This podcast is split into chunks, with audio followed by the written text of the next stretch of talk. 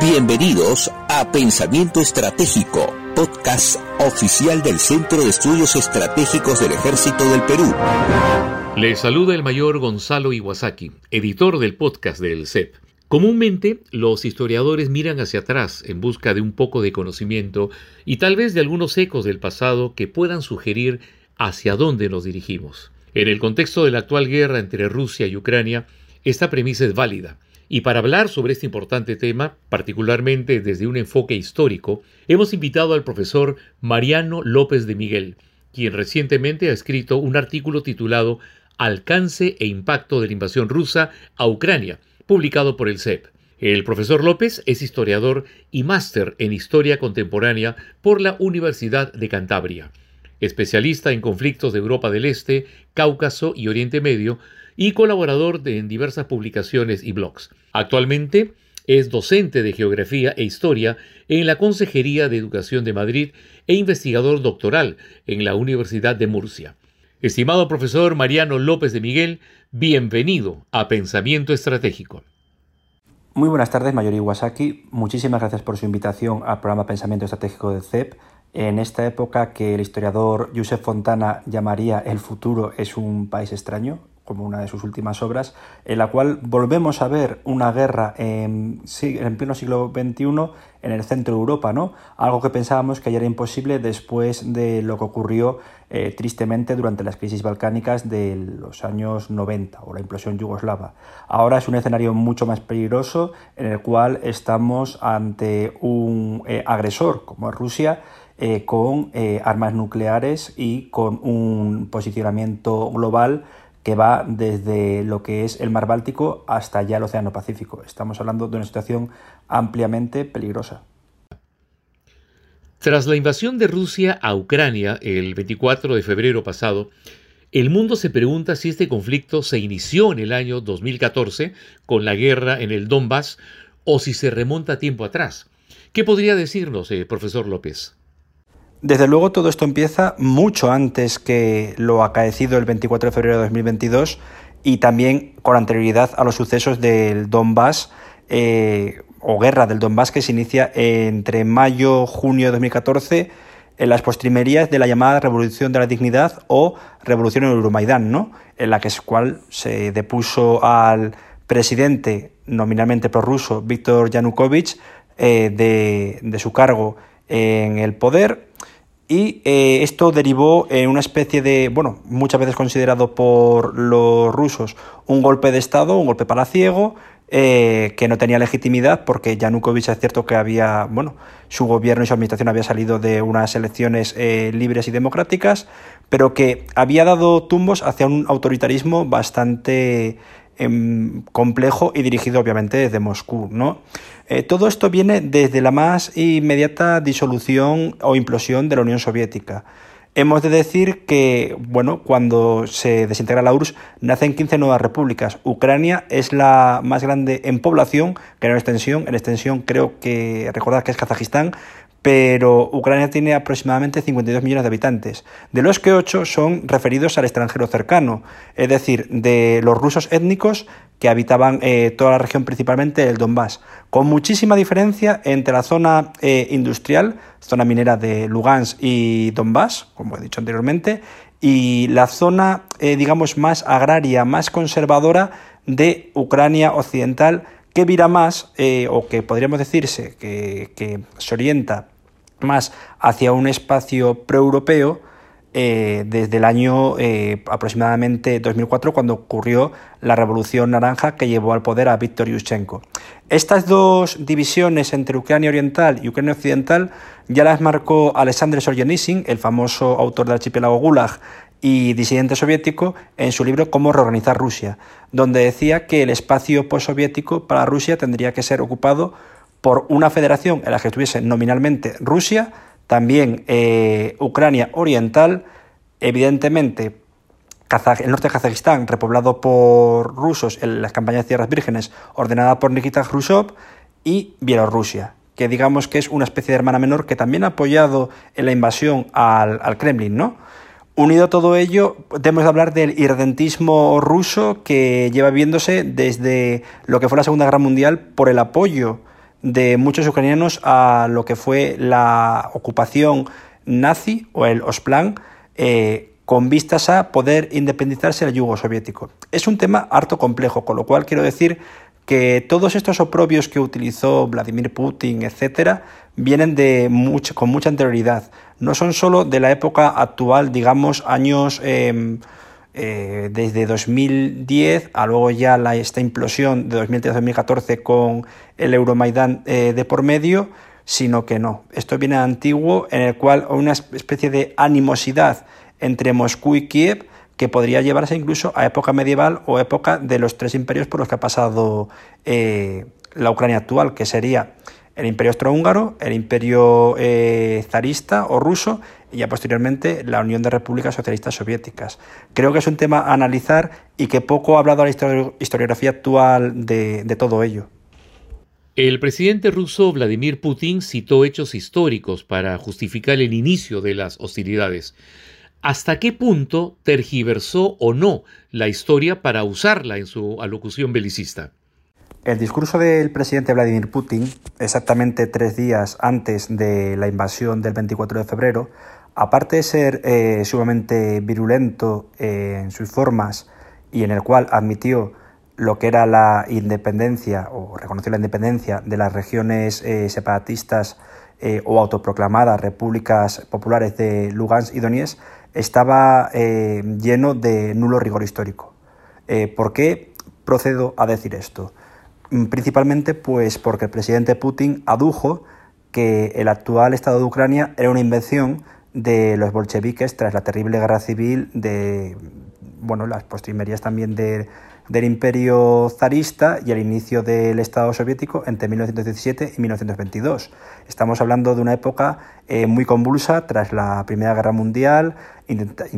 se intentó recuperar territorios eh, perdidos tras la paz de Brest-Litovsk y un largo etcétera de acontecimientos que rápidamente borró de un plumazo el presidente Putin en dicho discurso.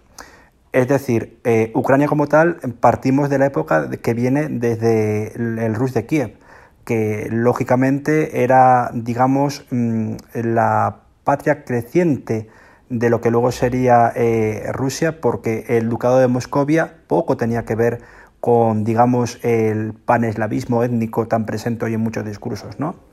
Mm, por ello eh, se, se estaba borrando toda una identidad histórica, se estaba refiriendo eh, Vladimir Putin a esas regiones que se, entre comillas, recuperaron entre 2014 y 2022 del Donbass como un todo de la geografía ucraniana. Y no es así. Tenemos que hablar de, la, perdón, de, la, de las regiones de Galicia y Volginia, también otras zonas como la capital histórica y espiritual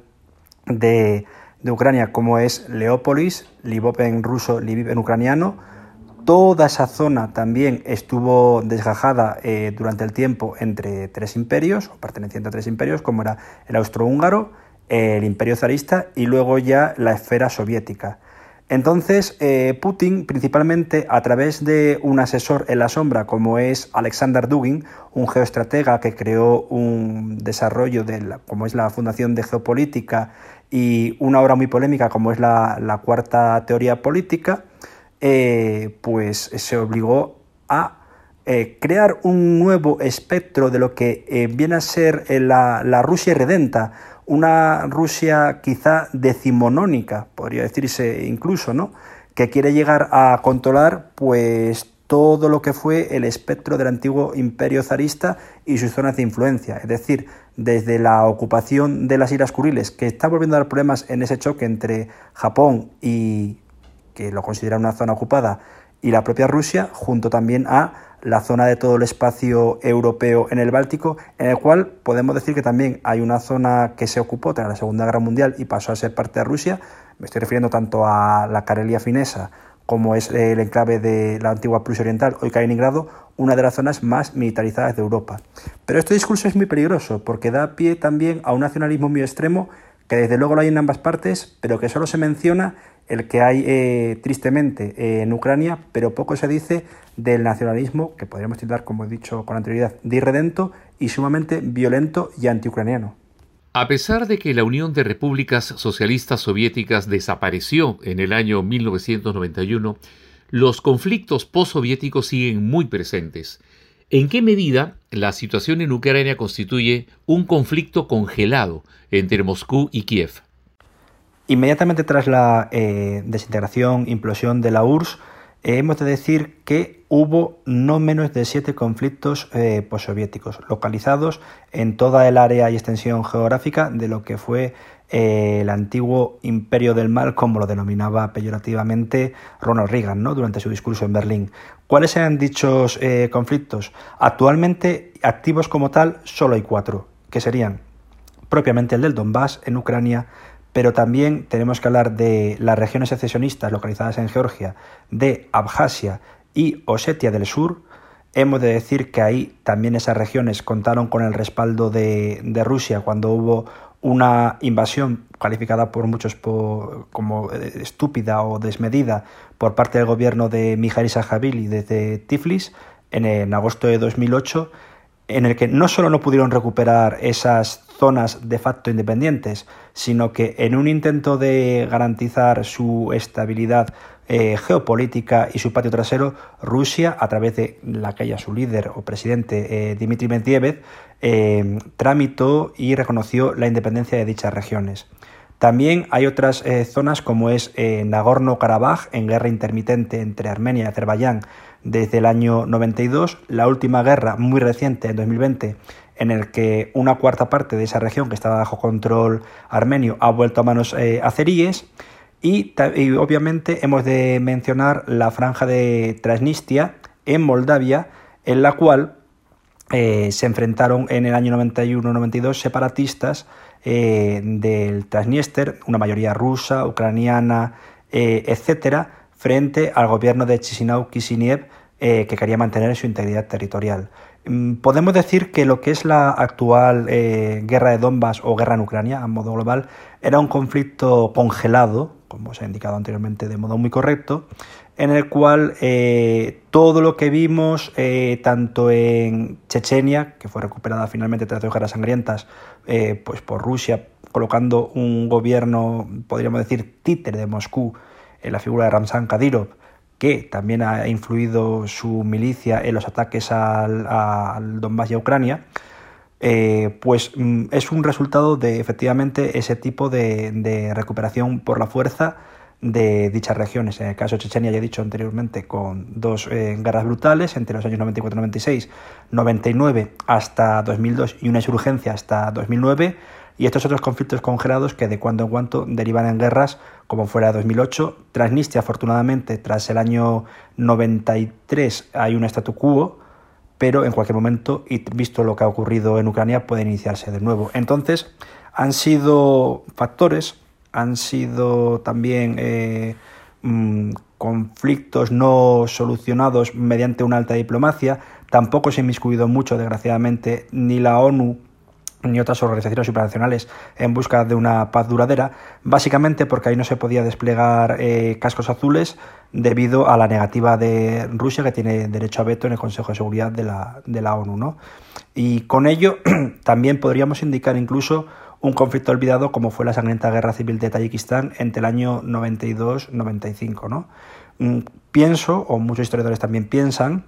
que todo ello ha sido, bueno, pues mm, derivado hacia un conflicto cuasi final para demostrar hasta qué límites puede llegar, eh, digamos, el expansionismo eh, irredento ruso con la invasión de Ucrania.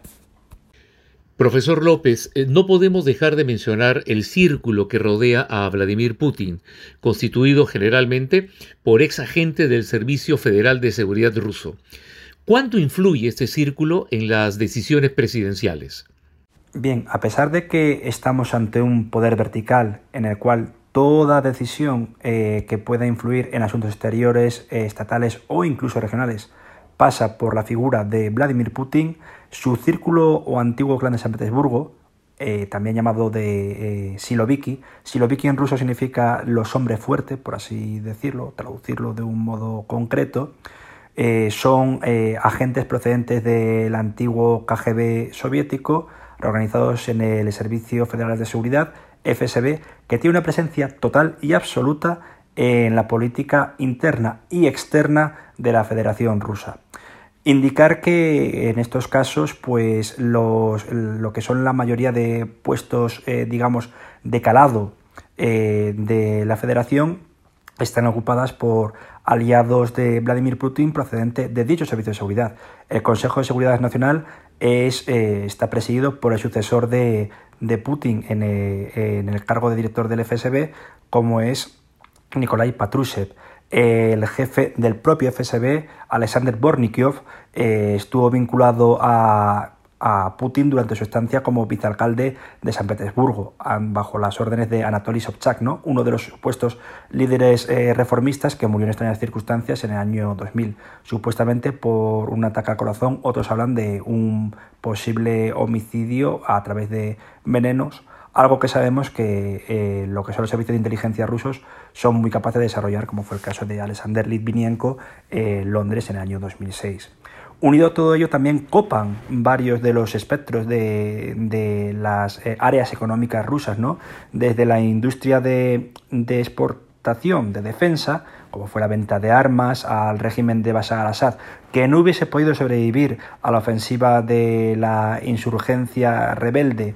principalmente en 2012, sin la ayuda de lo que eran em, llegada de armas eh, rusas, pero también chinas y de Irán. No obstante, sería eh, decisivo el papel también aquí de eh, lo que es los servicios de seguridad rusos para mantener el poder a un aliado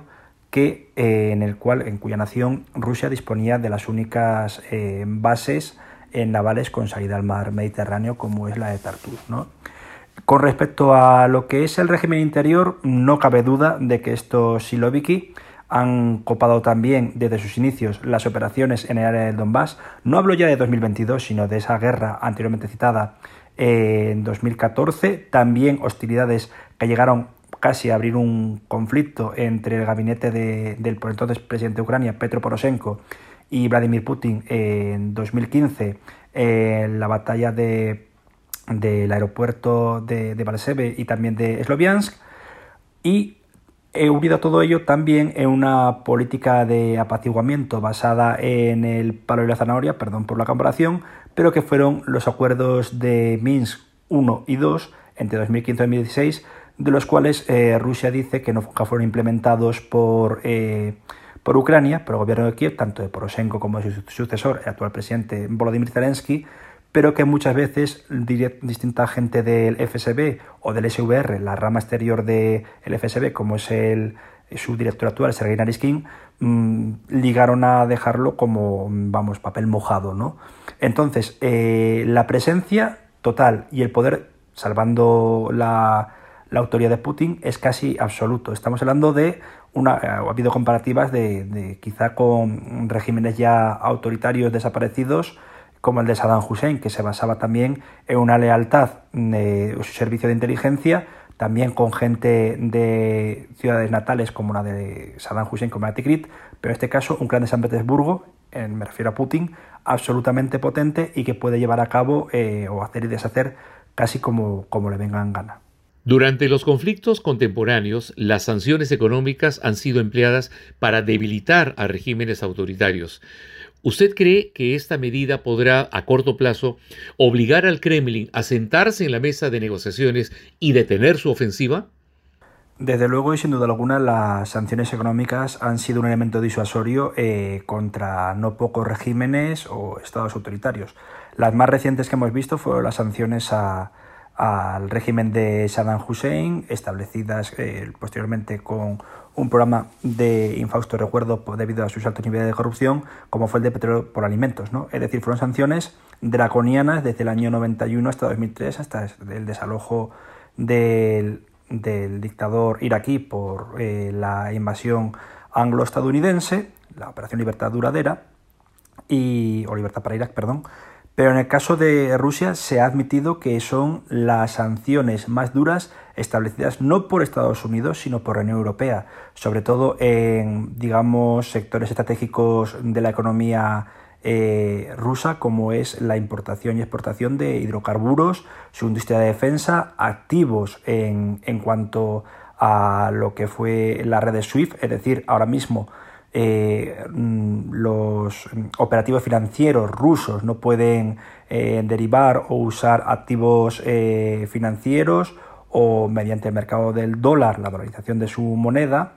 eh, para realizar operaciones internacionales. Eso también hemos de decir que redunda en el ciudadano de a pie, ciudadano ciudadano a pie, eh, haciendo que la situación sea insostenible, una alta eh, inflación, una hiperinflación que va aumentando cada día que pasa la guerra. Es verdad que tiene reservas energéticas para muchos años Rusia y puede utilizar dicha, em, dichas fuentes como moneda de cambio para obligar también a la comunidad internacional a sentarse en la mesa de negociación, pero ellos tienen quizás mucho que perder, porque, repito, eh, estamos hablando de una sociedad globalizada en la cual eh, eh, la transmisión de activos financieros y de dinero a través del sistema SWIFT es global y ya afectó bastante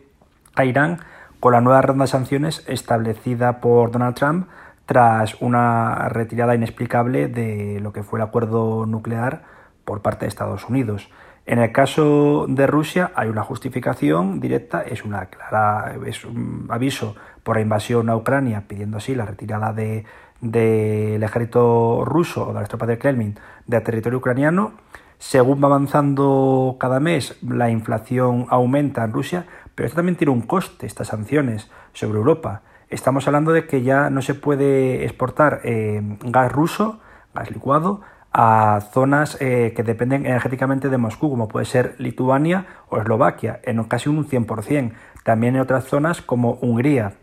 Eh, por ejemplo, en España está, digamos, entre comillas, la suerte del abastecimiento a través de Argelia, pero con un problema añadido como es ahora mismo el Sáhara Occidental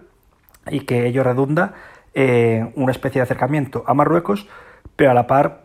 una ruptura de relaciones con, eh, posible ruptura de relaciones con Argelia, que es el abastecedor principal de, España en cuanto al mercado de gas licuado, ¿no? Eh, en el caso de Rusia puede servir posteriormente para obligar a sentarse eh, en la mesa de negociaciones, como se ha dicho con anterioridad.